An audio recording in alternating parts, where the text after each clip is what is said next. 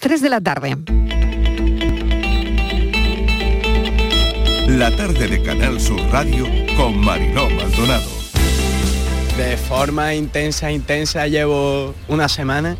Me miré hace dos semanas así por encima todo para no sentirme mal y tenerme organizado lo que sería un poco selectividad. Sí, yo llevo alrededor de dos semanas, pero llevo eh, apretando fuerte los estudios como una semana. En el colegio empezamos una especie de intensivo y desde ahí empecé yo a estudiar con el colegio igual. Sí, no, aquí estamos todos estudiando porque se nota que es para el futuro, nuestro futuro. Tampoco ahora mismo presenta llama activa en ninguna parte del incendio. Ahora mismo tampoco presenta humo. Estamos refrescando puntos calientes y consolidando, consolidando perímetro. Aproximadamente tendremos un 80% de perímetro consolidado en el incendio. En resumen mal, pues porque vengo de Canarias y ahí la temperatura es la verdad que más estable y más agradable. Tengo una tutoría para el trabajo de fin de grado. La verdad es que sería mejor hacerlo con un poquitín más de fresquito, pero bueno. Yo soy del norte, soy asturiana, entonces estoy un poco sofocada, que dicen aquí, ¿no? Vengo a un congreso, a un congreso médico. Sobre todo en la casa me gusta por la mañana ventilar un poco, pero siempre sobre oscurito, para que no entre mucha flama, no entre el, el sofocón este de, de calor. Yo he venido observando desde hace tiempo un alineamiento del, la, de Argelia con respecto a las posiciones de Rusia. Es evidente que estamos en un contexto internacional muy complejo desde el punto de vista geopolítico y eso afecta a todas las relaciones que tenemos con los países terceros. Hay comunidades autónomas quizás más afectadas que Andalucía. Nosotros somos eminentemente importadores de gas. Eh, pero la balanza comercial, digamos, con, con Argelia es muy puntual eh, a determinadas industrias, determinadas actividades económicas, que también en positivo hemos recuperado eh, una relación que era imprescindible con el Reino de Marruecos y que también es, favorable, que, que, por desgracia no debería ser incompatible una cuestión con la otra, pero en fin, los equilibrios geoestratégicos tienen estas cuestiones. Una pantalla circular que es completamente virtual con unas lamas, ¿vale? Que ocultan toda la parte de, la iluminación, ¿vale? Y nos permite ese plano general, digamos, para que aparezcan todos los candidatos, ¿vale? Y también, digamos, en el suelo colocar eh, el, el, logo de Canal Sur, el logo de las propias elecciones, ¿vale? Y es la primera vez que se hace la historia de la tele.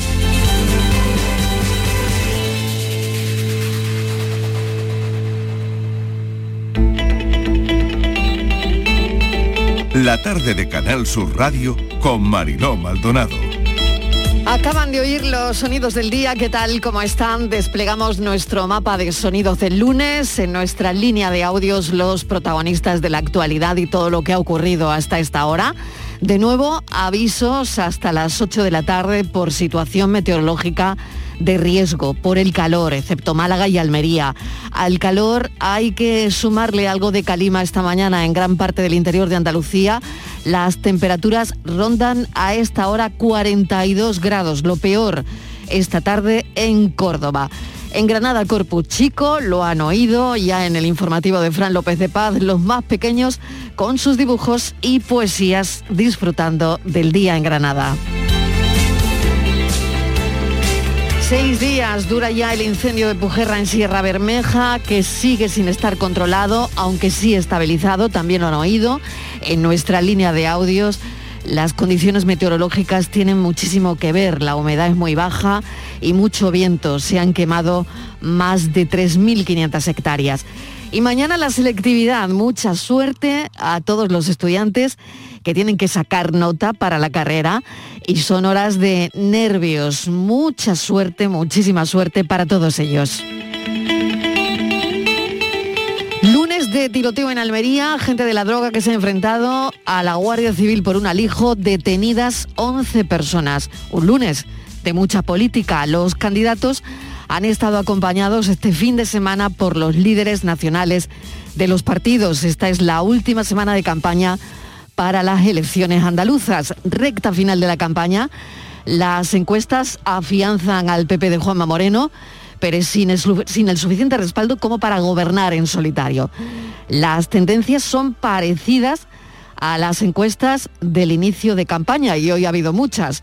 El PP lograría más votos que toda la izquierda en todas las encuestas.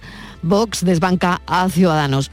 Último día de encuesta, como les digo, las del CIS las hemos conocido a mediodía, encuesta flash, se agranda la brecha entre PP y PSOE, le sacaría de 10 a 12 puntos, Vox se mantiene como tercera fuerza por Andalucía 11,4% de los votos, Adelante Andalucía 5,9% y Ciudadanos 4,5%.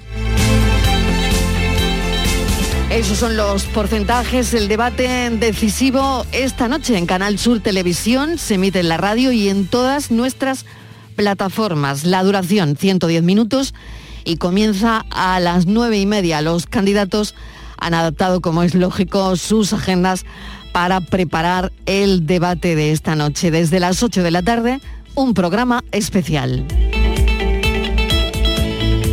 Llega el primer cargamento de cereal de Ucrania al puerto de La Coruña. 18.000 toneladas de maíz se distribuyen a través de una nueva ruta marítima que atraviesa el Báltico por tierra hasta Polonia y después por la nueva ruta. Los envíos van a suponer un alivio que puede que notemos incluso en la cesta de la compra. De la crisis abierta con Argelia no se sabe mucho más que lo que han oído los empresarios españoles siguen con las cuentas bloqueadas, pero Argelia no confirma nada, no se pronuncia. Hoy los empresarios esperan alguna respuesta. Ha comenzado el juicio por la muerte de Marta Calvo en Valencia y ya saben que aquí hemos seguido ese caso, que sigue desaparecida el acusado. Confesó haberla descuartizado, haber descuartizado el cuerpo de Marta Calvo. Se sospecha que pudo matar a otras dos chicas durante unas prácticas sexuales con cocaína. Se le atribuye a este hombre drogar a ocho mujeres más. La Fiscalía ha pedido penas que suman hasta 130 años de cárcel y la acusación particular reclama prisión permanente revisable. Veremos qué ocurre porque el juicio ha comenzado hoy. Descubrimiento sorprendente, una sonda espacial europea que puede detectar terremotos estelares. Se trata de pequeños, pequeñísimos movimientos sísmicos que se registran. Los terremotos estelares nos brindan muchísima información sobre las estrellas, especialmente sobre su funcionamiento interno. Así que hay una sonda espacial europea que hoy ha detectado terremotos estelares. Bienvenidos a la tarde. La verdad todo el mundo me da de lado. Ay, porque diga la verdad. Ay, soy de palabras muy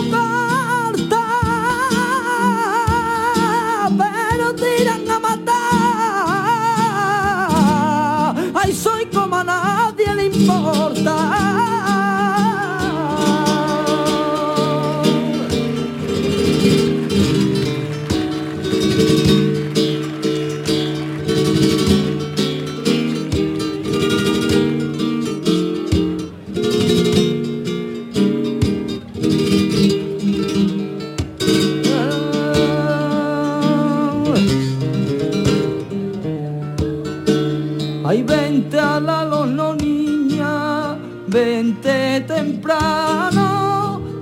te voy a dar aguardientillo entre mis manos, entre mis manos, niña, y entre mis manos, vente a la no niña, vente temprano, soy del alono, soy alonero y mi fandango más quiero el fandango, mi alegría. Y el cante eh, que más quiero alegrar las penas mías con un fandango alonero y a la Fandango a los Nero y felicitamos hoy por el día del fandango a Huelva. Canta Arcángel. Día del fandango por su interés etnológico, por su especial relevancia como expresión músico oral y su gran tradición como patrimonio cultural vivo de Huelva que trasciende los límites, todos los límites. Así que hoy es un día especial en Huelva y esta noche Arcángel estará también interpretando algún que otro fandango como este que llega que llega al alma. Y es que ya distinto año y otra manera de ser.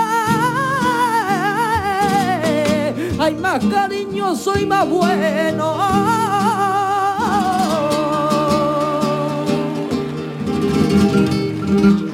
3 y 11 minutos de la tarde. Andalucía tendrá un clima desértico en 2050 con temperaturas muy altas durante el día en un verano cada vez más largo. Parece que es lo que marcan los modelos. El fenómeno se le conoce como la saharización de la comunidad autónoma andaluza. Y claro, una viendo los termómetros ahora mismo, se pregunta si esto va a llegar antes que tarde. Estíbaliz Martínez, mesa de redacción, ¿qué tal? Bienvenida.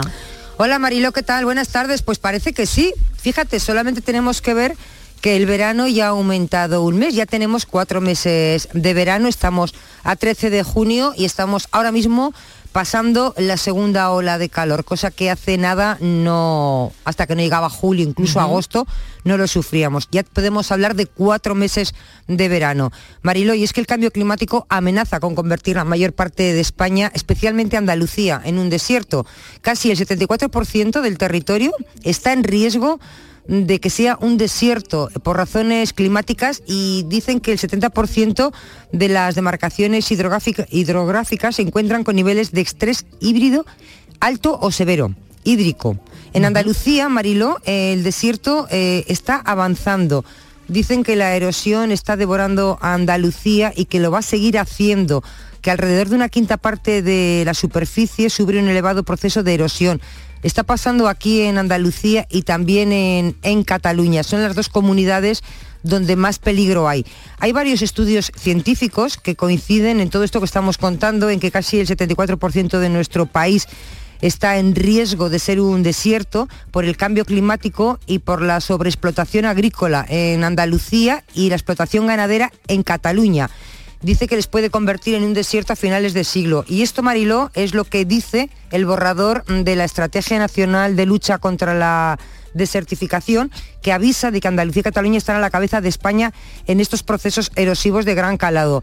Eh, este, este borrador de Estrategia Nacional de Lucha es un trabajo, es un texto del Ministerio para la Transición Ecológica y lo que nos dice es que están provocando, provocados principalmente ¿no? por la actividad humana y este cambio climático. Y bueno, pues solamente hay que ver cómo eh, día a día estamos viendo esas temperaturas que no sé, pero muy poca gente recordará estos cuarenta y tantos grados eh, en, el mes de, en el mes de junio. Así que no sé si todavía estamos a tiempo de solucionarlo, pero lo que sí sabemos ya es que el verano ya tiene cuatro meses. Está claro y lo ha explicado muy bien Estivaliz en ese informe donde mm, es cierto y como han oído hay un borrador de la Estrategia Nacional de la lucha contra la desertificación, ¿no? Eh, avisa efectivamente que Andalucía y Cataluña estarían a la cabeza de España en estos procesos, en estos procesos difíciles, erosivos, ¿no? Em, claro, provocados por la actividad humana. Vamos a hablar con Jesús de la Rosa, doctor en ciencias geológicas, es catedrático de geoquímica de la Universidad de Huelva. Profesor de la Rosa, bienvenido, gracias por atendernos. Gracias, buenas tardes a todos. Claro, ¿usted cómo, cómo lo ve? Porque mm, es cierto, como decíamos, hay un borrador, y esto es bueno, de la Estrategia Nacional, de la Estrategia Nacional de la Lucha contra la Desertificación, pero claro, em, bueno, no sé si, si estamos en un, en un momento, en un momento difícil, ¿no? No, yo lo veo preocupado, preocupado porque ayer las máximas con datos oficiales de AEMET, nada de termómetros domésticos ni, Sí. Nada que se, ni, ni el termómetro del coche, que también puede ser muy fiable. Pero Andújar alcanzó 43 grados a las 4 de la tarde, ¿no? Acabo Y lo va a hacer Córdoba dentro de un momento, ¿eh? Bueno, ahora, ahora mismo Mm. la que se lleva la palma a las 14 horas, Morón de la Frontera con 40.1. Y tiene los mismos visos de seguir. Eh, Almonte 38 y medio, Hinojosa Mm. del Duque 38.2 en Córdoba, en Jerez 38.6, la más relevante en Cádiz, estoy diciéndolo eh, por provincias, ¿no? Antequera 35.9, Granada 38,6 en el aeropuerto, Andújar 37,7 y la que menos Palmería. Es decir, es una masa de aire norteafricana que ya todo el mundo lo sabe porque lo habrá visto seguro en las noticias, que barre de oeste a este la comunidad autónoma de Andalucía y que está haciendo ahora mismo más incidencia, eh, sobre todo en el Golfo de Cádiz. Pero esto, claro, tiene prácticamente los mismos visos de ser igual que ayer y a lo mejor quizás menos que mañana con lo cual eh, siempre nos acordamos de la calor cuando cuando está aquí, ¿no? Y siempre nos acordamos de que el cambio climático es una realidad cuando llega este eh, cuando eh, cuando cuando truena, ¿no? Santa Bárbara, pues nos acordamos de que, que- de que existe, pues esto es algo parecido y creo que estas temperaturas, y no sé si lo saben los radioyentes y ustedes, estos se toman en, estaciones oficiales que normalmente se encuentran fuera de las ciudades. Estas temperaturas deberíamos aumentarlo entre 4 o 5 grados, incluso más, porque las grandes ciudades no están preparadas para eh, este tipo de contingencia derivada de las altas temperaturas, por lo menos aquí en Andalucía. Claro, eh, nos preguntamos si corremos peligro de ser el, el desierto de, de Europa. Este es un poco el, el motivo de la llamada, profesor. Sí, en principio, eh, a ver, esto es algo puntual que cada vez está ocurriendo con más frecuencia. Las olas de calor, pues aproximadamente al cabo del año en Andalucía podría ser cuatro o cinco grandes olas de calor. Ahora puede estar eh, siete a- o ocho. Cuando hablamos de olas de calor, cuando tenemos una continuación de máximas de más de tres días, incluso cinco, más de 40 grados centígrados, y son más extendidas en el territorio. No es que ocurra en Andalucía oriental occidental, está ocurriendo en todo el territorio ya es una realidad toda la parte de certificación en, en Almería, eso es una realidad en Murcia también, antes no se, no se decía nada de Murcia, pero en el, en el informe de Estíbaliz, pero también es una de las regiones de toda la parte de levante en la que está sufriendo más de certificación, pero lo que sí es es que mm, prácticamente, aunque es evidente de que el cambio de las temperaturas y el clima es eh, cada día más eh, aceptado mm, por la comunidad científica que eh, lleva la huella del hombre, pero aún cambiando, por ejemplo, todo el tema de emisiones derivados del carbono a- en la actualidad, si lo cerráramos a cero, todavía tendríamos cierta inercia y esto va a continuar. ¿Y se puede, profesor, revertir una vez que esto entramos en el en el loop, ¿no? Entramos en eh, pues en, en esta situación, ¿no? Mm, Sí, se según podría los modelos- se podría según los revertir. modelos, según los modelos eh, tendríamos que empezar ya, ¿no? Eh, yo creo que ya no hay solución, de que prácticamente ya llevamos una inercia. Eh, esta mañana estábamos, yo todos los días consulto la concentración de CO2 en, en los grandes eh, observatorios del mundo, en Mauna Loa y, y en Izaña, aquí en España, en Tenerife. Eh, son observatorios que están por encima de cualquier incidencia antropogénica, es decir, el CO2 que es como si fuera el termómetro ¿no? de, la, de la Tierra, y, y estábamos en 421. Yo nací en el año 65 y, está, y nací con 320 ppm. Con lo cual... eh, ¿Y en cuánto dice que 57 está años, ahora? Al 421 ppm, es decir, hace 57 años estábamos a 320. Ujú. Hemos subido pues prácticamente 100 ppm. Eso supone pues que hay un incremento derivado de todas las emisiones que estamos teniendo, que no depende incluso del ciudadano nuestro de Andalucía del día a día, aunque quisiera algo hacer Andalucía, no podríamos hacer nada, porque ah, es, es una cuestión ya global.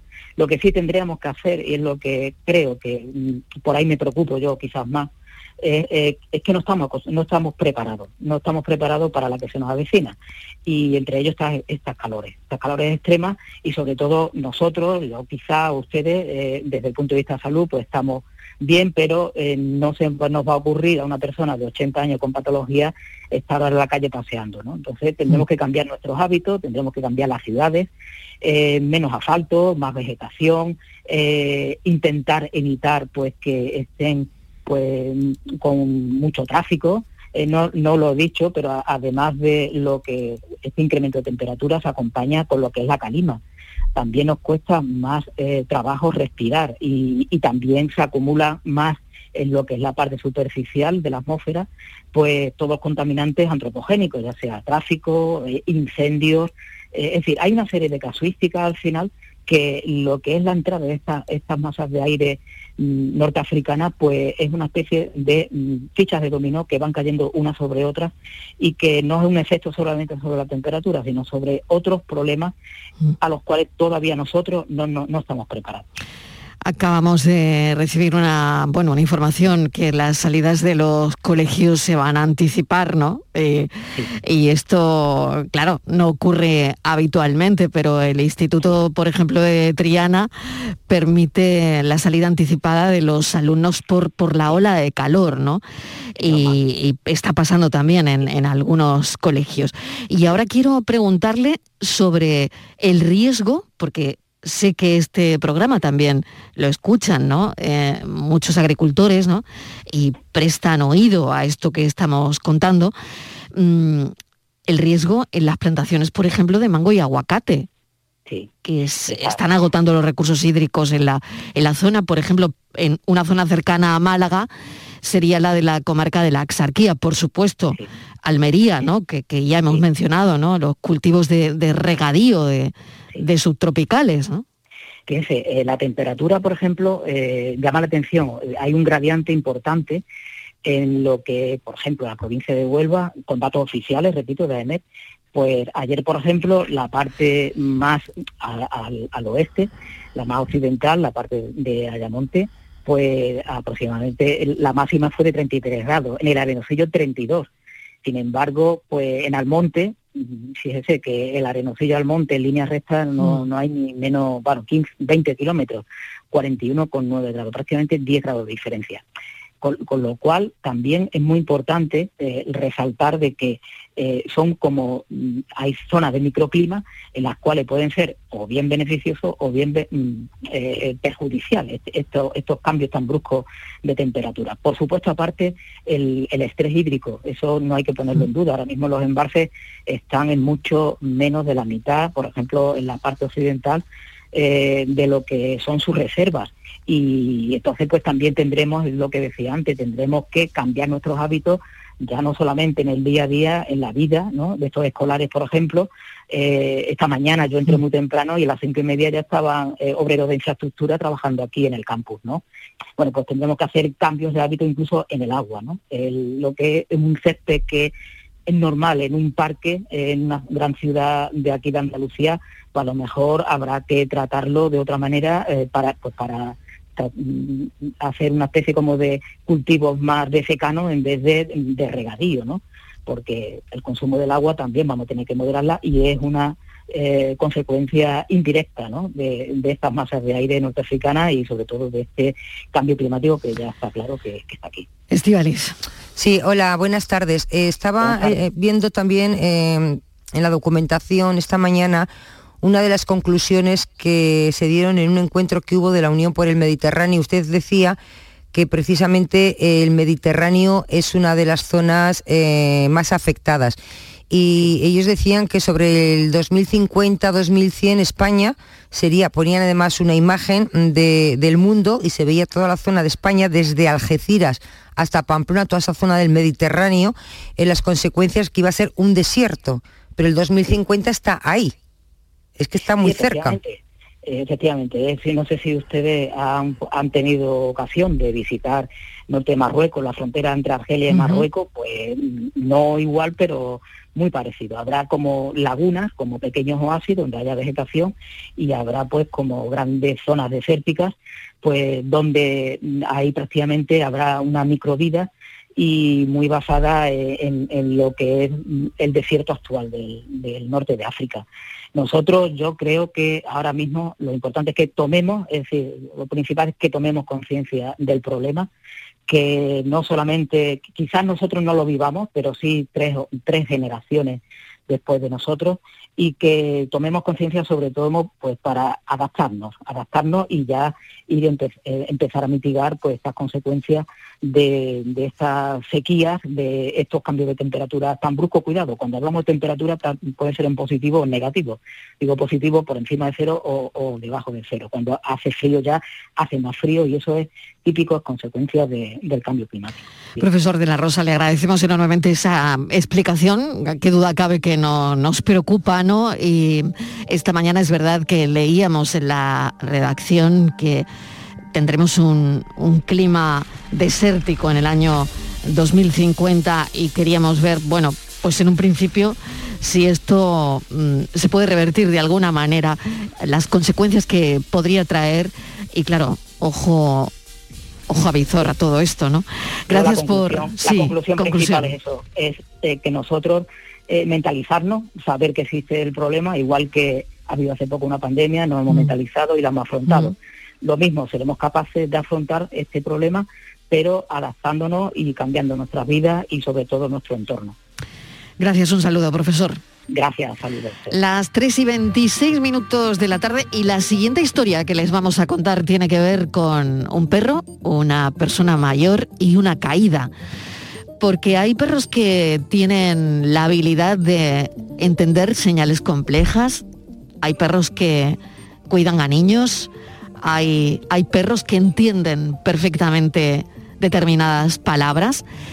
Y esta historia, como les decía, tiene que ver con unos perros que han salvado la vida a una persona mayor al guiar a su hija hasta el lugar donde se había caído Estíbaliz. Sí, Marilo, ocurrió el pasado miércoles, el 8 de junio. Eh, hablamos de un hombre de 78 años que salió de su casa para pasear a sus perros cuando de repente vieron un gato. Uno de los perros persiguió al gato y se cayó por un terraplén. El hombre, al ir tras ellos, también Marilo pisó mal y también cayó al terraplén. Por desgracia no fue capaz eh, de salir por su propio pie, porque bueno, pues tiene algunos problemas de, rodilla, ¿no?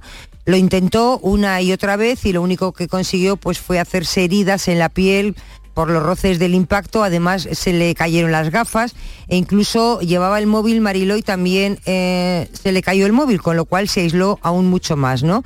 Encima, para colmo, recordamos cómo el pasado miércoles Málaga estaba en alerta amarilla, las temperaturas eran abrasadoras y mucho más en la zona donde este hombre eh, quedó atrapado, ¿no? Horas después, bueno, pues su mujer, como vio que no llegaba su marido del paseo con los perros, muy asustada, decidió Marilo llamar a su hija para que fuera al domicilio, para que fuera a casa, que estaba preocupada. Y cuando la hija llegó, los perros eh, la recibieron y empezaron, se pusieron nerviosos y le marcaban con insistencia una dirección a la cual la hija hizo caso, siguió a los perros y los perros la llevaron hacia el barranco donde estaba su padre. Pasaron varias horas porque esto, mm, el paseo creo que fue sobre las 5 a las 6 de la tarde y hasta las 2 de la madrugada pues creo que no lo encontraron. Eso sí, estaba totalmente exhausto, adormecido y ensangrentado. Eh, la hija lo que hizo fue llamar rápidamente a la policía local de Málaga que acudió allí y no sabemos lo que, lo que se encontró y cómo fue ese rescate. Es una de las historias del día, qué duda cabe. Salvador Escaño es oficial de la Policía Local de Málaga, responsable de prensa y comunicación. Vamos a hablar con él para ver si tiene más detalles de esta historia. Salvador, bienvenido, gracias por atender nuestra llamada. Hola, buenas tardes. Bueno, eh, ¿cómo, ¿cómo ocurrió todo? Pues una intervención policial de auxilio, como cualquier uh -huh. otra, lo que pasa que en esta los auténticos protagonistas son los animales. Uh -huh. eh, sí es verdad que le llama mucho la atención la forma en la que se comunican, se coordinan y ayudan. Eh, decía la compañera eh, lo de los dos perros, sí. pero en realidad eh, no es solamente uno el protagonista, ni son los dos, eh, se coordinan de forma en la que cuando le ocurre esto a esta persona, se, está este hombre que queda atrapado en el terraplén y no puede salir y está allí con los perros, eh, por lo visto también se, se da la circunstancia de que pierde las gafas, el teléfono móvil, me imagino que la situación tuvo que ser bastante complicada, como bien ha dicho, con el calor, eh, la desesperación de no poder llamar a nadie. Y, lo que más sorprende, le sorprendió sobre todo a los policías que actuaron fue la forma en la que se coordinaron los perros, en la que uno de ellos se queda mmm, con su dueño junto a él todo el rato protegiéndolo y haciéndole compañía, cuando el otro de los perros es el que va a buscar ayuda. Es el que va a la casa y, y se queda en la puerta de la casa, fuera, eh, esperando a que alguno de los, de, los dueños, del resto de los, de los habitantes de la, de la casa, eh, pueda, pueda comunicarse. Eh, la esposa de, de la persona que se había caído por el terraplén, cuando ya llegan horas de la noche y ve que no, que no está y que falta uno de los perros, pues avisa a la hija, que es la que en realidad consigue comunicarse con el perro, indicándole que dónde estaba su padre y el perro es el que le guía, uno de ellos le guía hasta, hasta la zona donde está su, su padre. Y, y ya una vez que lo localiza, pues eh, lo que hizo fue lo que, lo que ha dicho antes su compañera, que fue Ujú. avisar a la policía y la policía lo que hizo fue sobre todo el servicio de rescate, eh, conseguir la zona más próxima, conseguir la zona un poco más segura para poder eh, realizar el operativo junto con bomberos y, y realizar el rescate con esta, esta persona. Pero sobre todo lo que le he dicho, lo que más le llamó la atención fue la forma en la que se coordinaron los La coordinación, desde en la que luego. se comunicaban. Claro, desde luego llama poderosísimamente la, la atención. Eh, una cosa que no sé si hemos contado, ¿los perros eran del dueño o, o eran perros que estaban ahí o eran sus perros? Sí, eran sus perros. Eran sus perros. El hombre ¿no? había salido a pasear con sus perros. Con sus perros. O sea, importantísimo también, ¿no? Eh, la manera de, de educar probablemente a, a esos perros, ¿no?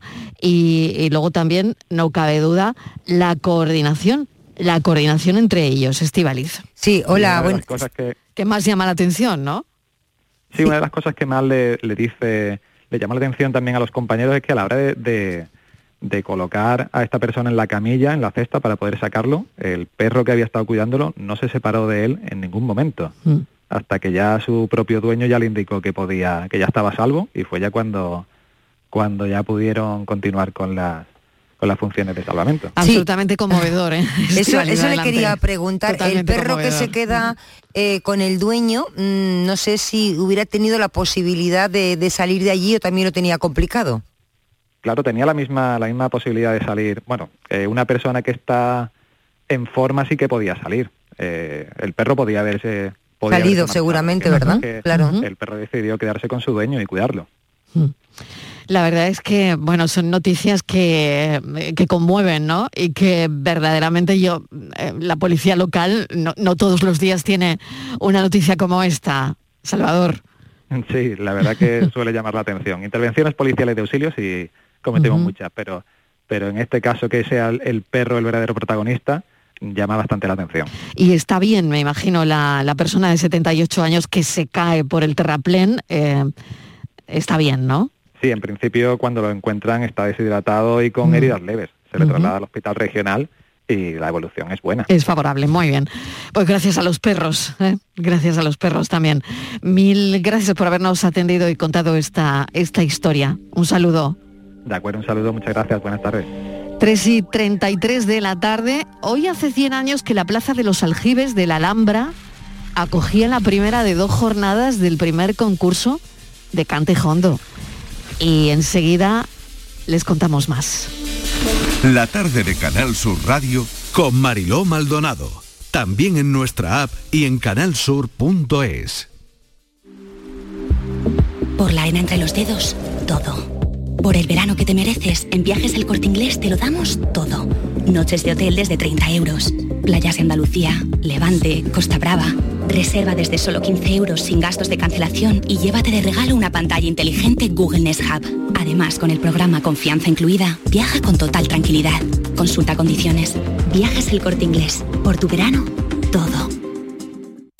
Mes del chollo en Rapimueble. Sillón relax 199 euros. Dormitorio juvenil 389 euros. El número uno del mueble marca la diferencia. Paga en 12 meses sin intereses. Mes del chollo en Rapimueble. Más de 200 tiendas en toda España y en rapimueble.com. Dicen que San Juan nunca fue de días, que siempre fue de noches, de noches cortas y alegres, de noches en las que la magia vuelve. Cuando el cuponazo de la 11 se alinea con San Juan, crece la ilusión. Podrás ganar 9 millones de euros con el cuponazo y 15 millones con el cuponazo XXL. Y además, si entras en cuponespecial.es, podrás conseguir cientos de experiencias y tarjetas regalo. Con el cuponazo San Juan de la 11, vuelve la magia. Bases depositadas ante notario. A todos los que jugáis a la 11, bien jugado. Juega responsablemente y solo si eres mayor de edad. 1922, el año del cantejondo. A la paz de Dios, señoras y señores. Tal día como hoy, 13 de junio, pero de 1922, arrancó el concurso de Cante Fondo de Granada. Canal Sur Radio estuvo allí. 1922. Una ficción radiofónica de Canal Sur Radio. ¿Qué idea tienen para organizar realmente este concurso? Como ya apuntó Falla antes, en un principio... 1922. El año del cantejondo. Este sábado, a partir de las 4 de la tarde. Quédate en Canal Sur Radio, la radio de Andalucía. La tarde de Canal Sur Radio con Mariló Maldonado. Te han bañado tantos soles, tantas lunas con esteras que riegan constelaciones, campos sembrados de estrellas, pueblos de cal esparcidos como azúcar en la mesa, tu geografía de nube entre África, mar inmensa de antiguos pobladores, sures de Europa la vieja, cobijada entre tesoros y abrazada cordillera, sobre tu brazo alargado alguien suspira con pena las vidas que cegó el hambre sobre Se cumple un siglo de un certamen donde en un escenario estuvo Lorca, Turina, Manuel de Falla, la niña de los peines. Las bases fueron estrictas, no podían ser profesionales y tenían que ser mayor de 21 años.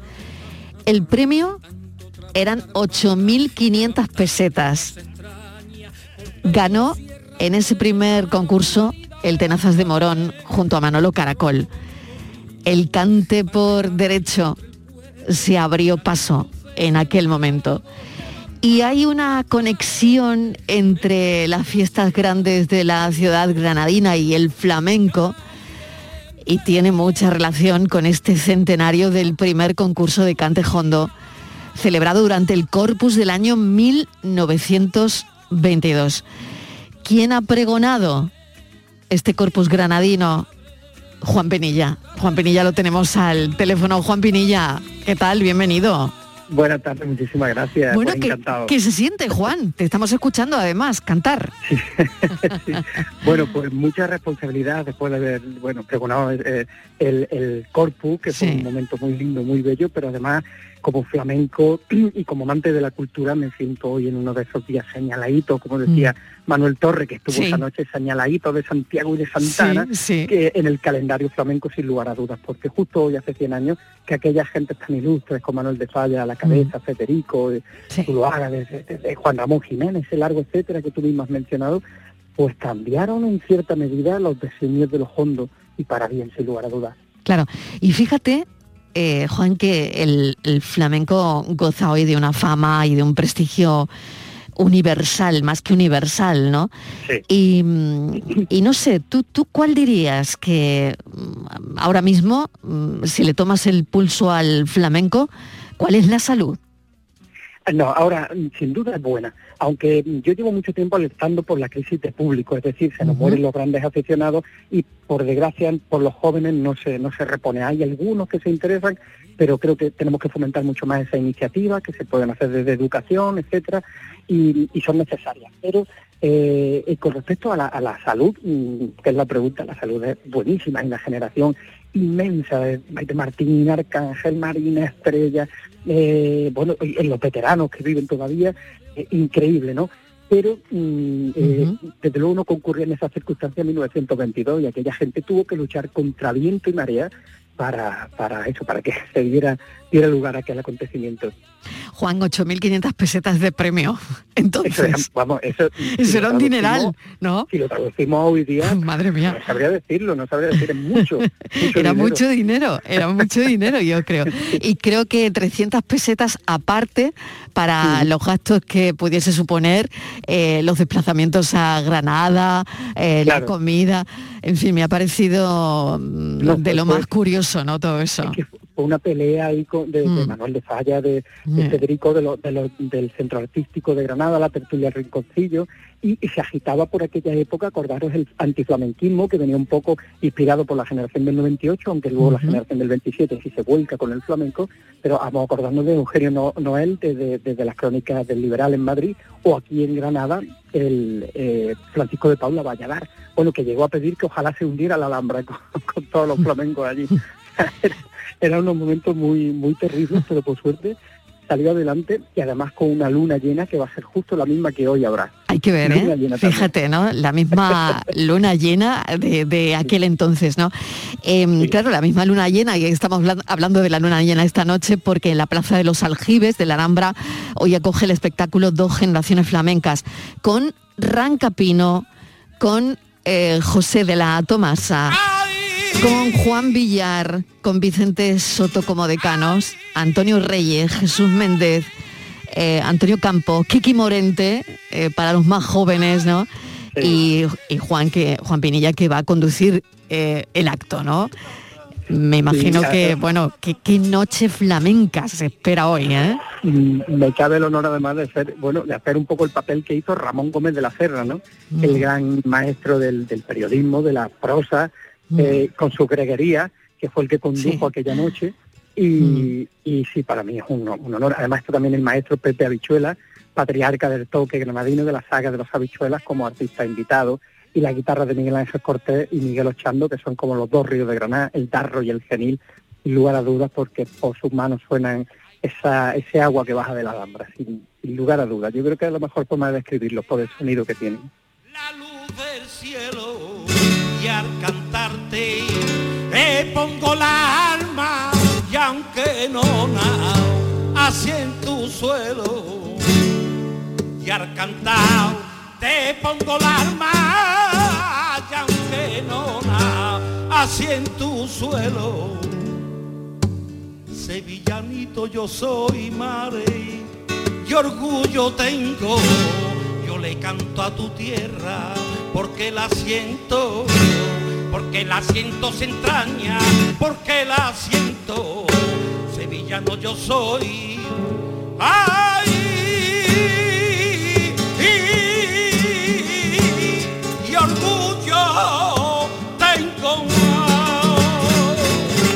Juan Penilla, te agradecemos enormemente que nos hayas concedido este ratito porque tienes que estar preparando todo lo que va a pasar en Granada esta noche.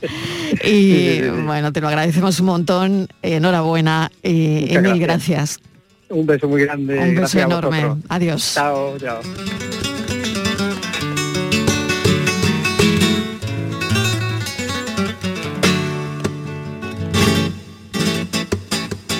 Virginia Montero, vamos con la foto del día. ¿Qué tal? ¿Cómo estás? Hola, buenas tardes. La imagen de hoy es la propuesta por Erasmo Fenoy, fotoperiodista algecireño recientemente reconocido con el Premio Andalucía de Periodismo por una impacta- impactante imagen de una operación policial contra el narcotráfico en la playa de Getares. Licenciado en Comunicación Audiovisual, lleva más de 15 años vinculado al mundo de la prensa y la publicidad.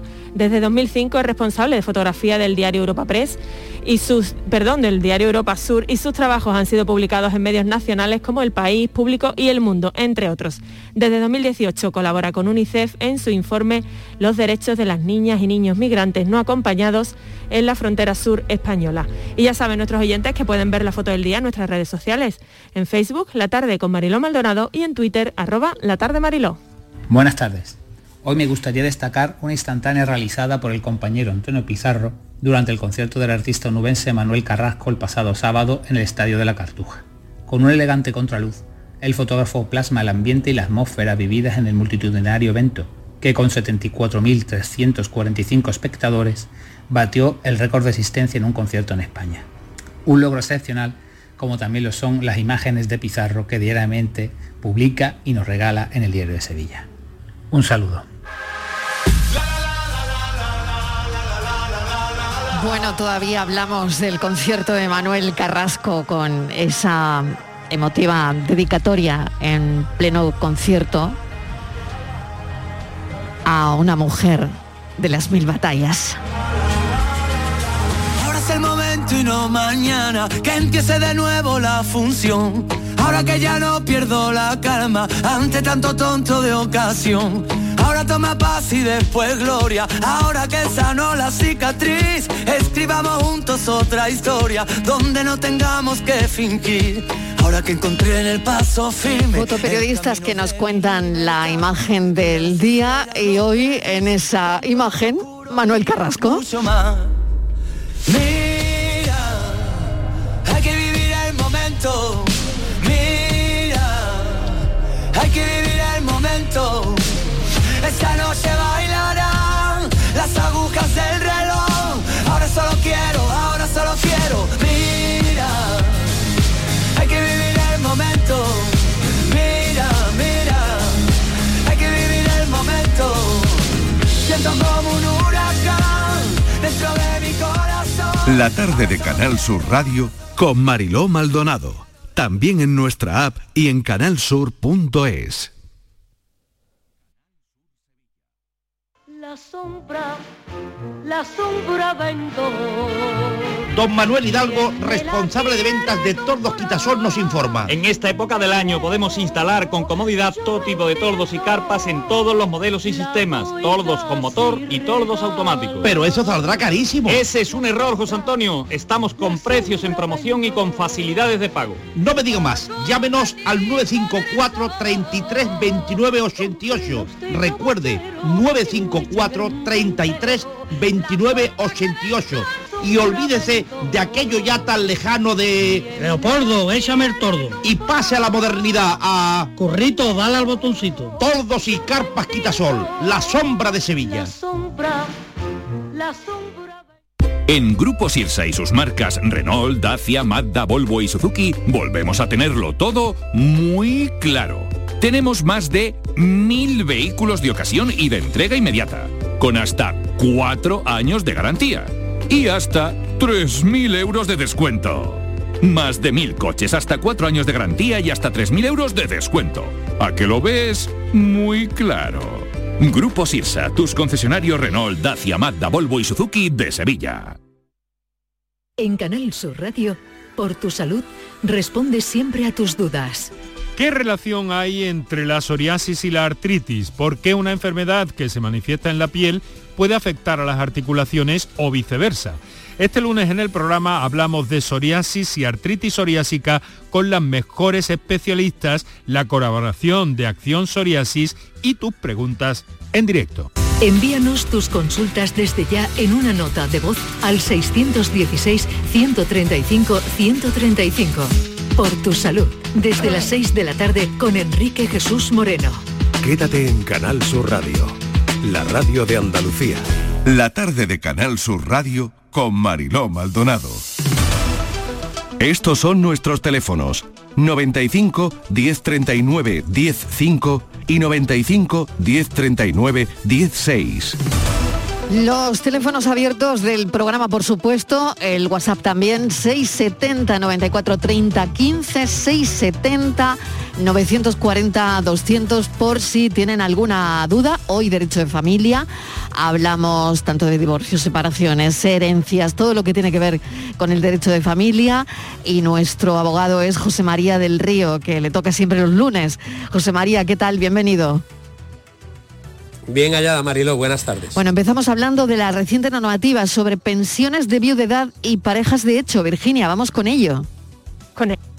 Marilo, porque ahora las parejas de hecho no tienen que cumplir el requisito de tope de ingresos, como se ocurría antes, lo que equipara sus condiciones para recibir la pensión de viudedad con los matrimonios, con las personas que están unidas en, matrimonio. Y otra novedad es que el Tribunal Supremo ha confirmado que es obligatorio inscribirse en un registro público, estas parejas de hecho, que quieran acceder a una pensión de viudedad. José María, si te parece, vamos por parte. Empezamos por el tema del requisito económico, cómo ha cambiado con esta nueva normativa y qué supone. Bien, eh, eh, el requisito económico mm, de alguna manera determinaba que en un matrimonio existía lo que se llamaba la sociedad o lo que se llama la sociedad legal de gananciales. Es decir, en esa sociedad las partes eh, comparten bienes, derechos y obligaciones. Y por tanto se sobreentendía que cuando existía un contrato matrimonial, esa sociedad legal de gananciales determinaba que esas cuotas de participación y aportación a esa sociedad eran al 50%. Claro, ahora de alguna manera, ahora de alguna manera es la cuestión económica la que de alguna manera la que se ha eh, equiparado entre parejas casadas y parejas no casadas. La cuestión económica exige un determinado, una determinada aportación de la persona que va a determinar o que va a generar ese derecho de viudedad frente a una pareja casada, que va a exigir un número determinado de años habiendo estado cotizando a la seguridad social. Es decir, lo que de alguna manera también ocurría en las parejas casadas, ahora también se transforma en las parejas no casadas como eh, causa de determinación del devengo de esa pensión de viudedad. Lo que sí ha cambiado fundamentalmente es eh, la situación en la que has dicho que hay que el Tribunal Supremo ha modificado su criterio. Bueno, de alguna manera el Tribunal Supremo no ha modificado muy sustancialmente su criterio. ¿Por qué? Pues porque en un matrimonio se presume una convivencia. En una pareja, de hecho, no se tiene por qué presumir esa convivencia si no existe un registro eh, de la Administración que justifique que ambas partes de común acuerdo han decidido vivir en pareja. Entonces, lo que de alguna manera estaba generando muchos problemas a través de la seguridad social, porque parejas de hecho no reconocidas sí podían tener derecho a la pensión de viudedad, ahora el Tribunal Supremo, manteniendo un criterio que es entendible y que es admisible. No es que beneficie a unos en perjuicio de otros, pero si de alguna manera una pareja casada ha querido contraer matrimonio y respetar una serie de derechos y obligaciones que establece el Código Civil, una pareja no casada, como no ha querido contraer matrimonio, no tiene que cumplir los deberes de convivencia, de vivir en el mismo domicilio, de una serie de criterios que establecen una convivencia normalizada. Por tanto, la única manera que tiene una pareja, de hecho, para poder percibir esa pensión de viudedad va a ser haber estado inscritos en un registro de parejas de hecho de la comunidad autónoma del ayuntamiento. Muy bien, si hay dudas con esto, están a tiempo para llamar directamente a José María del Río y preguntarle por, por las dudas, claro. Estos son nuestros teléfonos. 95 1039 105 y 95 1039 16. Claro, antes de la reforma no tenían derecho a pensión de viudedad y el superviviente cobraba más que el, fallecido, ¿no? Se han eliminado esos requisitos económicos, por tanto, ¿no? Sí, sí, pero fíjate tú, Mariló, que se ha, mm. se ha eliminado o se ha, o se ha, justificado un hecho que de alguna manera eh, nos afecta o puede afectar mucho a, las pensiones de viudedad de parejas que han estado casadas. Por ejemplo, si una persona eh, que ha sido un hombre, por ejemplo, ha fallecido y estaba, estuvo casado en dos ocasiones, bueno, pues como establecía la ley, se establecía la proporción del tiempo convivido con el causante para que las viudas pudieran percibir pensión. ¿Qué pasaba? Que si una viuda fallecía eh, durante todo ese tiempo, la otra solo percibía la aportación que le había sido asignado por la Seguridad mm. Social. Mm. Y ahora el Tribunal Supremo dice, no, mire usted, Seguridad Social, no puede usted evitar ese gasto, sino que el total, el importe total de la pensión deberá ir dirigido a la, que a la persona que sigue viva. Es decir, que ha habido muchas modificaciones jurisprudenciales que después han dado lugar a las modificaciones legales, pero porque mm, volvemos a decir una cosa que yo siempre repito hasta la saciedad, hay veces que los tribunales eh, eh, son más rápidos a la hora de, regular eh, cuestiones sociales que la propia ley. Todas las novedades que vienen de los tribunales está claro que las contamos aquí. Pablo nos está llamando desde Sevilla. Pablo, adelante, bienvenido, ¿qué tal? Eh, muy buenas tardes. Cuéntenos. Eh, mi pregunta sería, yo pareja de hecho no, no me llegó no me llegó el momento porque en los cuatro años de, de novio que llevábamos, eh, ella falleció, yo me quedé con mis dos hijos, pero mm, me dicen de que soy viudo, pero yo no cobro nada. A ver, José María, ¿qué le podemos decir a Pablo en esta Claro. situación que, Es- bueno, ha claro. contado claramente, ¿no? Claro. Es que, es que además de no estar inscrito como pareja de hecho, aunque de alguna manera viva y se conozca esa situación de hecho por vecinos, por familiares, por, por terceras personas, ese requisito exigible de la eh, inscripción en un registro de parejas de hecho es fundamental. Pero también existe otro, otro, otro, otro requisito que también es muy exigible y es el transcurso, eh, la persona fallecida ha tenido que estar dada de alta en seguridad social en los cinco últimos años anteriores al fallecimiento. Por lo tanto, si esta persona solo fue novio de la persona que falleció, no ha generado el derecho a obtener pensión, pensión de vida. ¿Y no se puede hacer nada, José María? No, eh, claro, es que en estas cosas, en estas cosas, Mariló, no es bueno generar expectativas. La legislación, cuando, cuando el Estado paga dinero, el Estado se vuelve muy exigente. No es lo mismo que ahora que estamos todos pendientes del impuesto sobre la renta, que quiera o no tenemos ya. que pagar y el Estado si no nos controla y no supervisa. Cuando es el Estado el que tiene que pagar, es el que pone los requisitos, las exigencias, y si no se cumplen, es muy difícil, por no decir imposible, obtener un beneficio. Pablo, eh, pues esa es, eh, esa es la idea. De Vale, acuerdo. pues otra, pre- otra preguntita. Venga, ¿Y un pues rápidamente. ¿Orfandad para los niños tampoco? Orfandad para los niños. Es que es, es- bueno, si los hijos son los hijos son habidos de esa relación y esta señora reconoció a los hijos como suyos, hasta los 21 años pueden solicitar esa prestación. Por lo tanto, es que- se podría solicitar. Pablo, a ver. Claro. Es decir, si los hijos nacieron de esa relación y la madre ha fallecido y la, madre- la madre inscribió a los hijos como suyos, si la madre tiene al hecho eh, derivado del fallecimiento, en este caso, algún derecho pasivo, algún derecho, los hijos podrán reclamar una cantidad en concepto de esa prestación que está admitida. ¿eh? Pablo, ¿nacieron de, de esa relación? Sí, claro. Sí, ajá. eh, cuando falleció la madre tenía a mi hijo tres años y la niña uno y medio. Y tienen, eh, son más pequeños de 21 años ahora mismo, ¿no? Pero tiene 15 y 13. Claro, claro, claro. Bueno, pues eh, mm, me imagino que... ¿Dónde se debe dirigir, José María? Hombre, a la, a la- a la Dirección Provincial de la Seguridad Social de donde resida.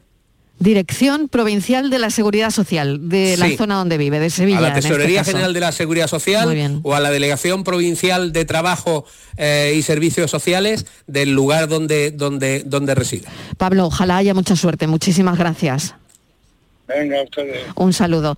Pero a mí me llama poderosísimamente la atención una cosa, eh, eh, lo has dejado meridianamente claro, José María, que mm, bueno, que es verdad, cuando ellos son los que tienen que dar una prestación, tanto la seguridad social, o bueno, pues ellos ponen las reglas, ¿no? Pero eh, Claro. como en este caso, en una orfandad sí y una pensión de viudedad no. Y el requisito al final es el mismo, es decir, no hay ningún papel. No, pero vamos a ver, Mariló, si yo he sido madre, he tenido que ser madre y he tenido que declarar mi, mi filiación por el hecho de la maternidad. Es decir, si yo he dado a luz, necesariamente, y mis hijos están vivos, necesariamente he tenido que inscribirlos en el registro del en el registro Y civil. eso serviría.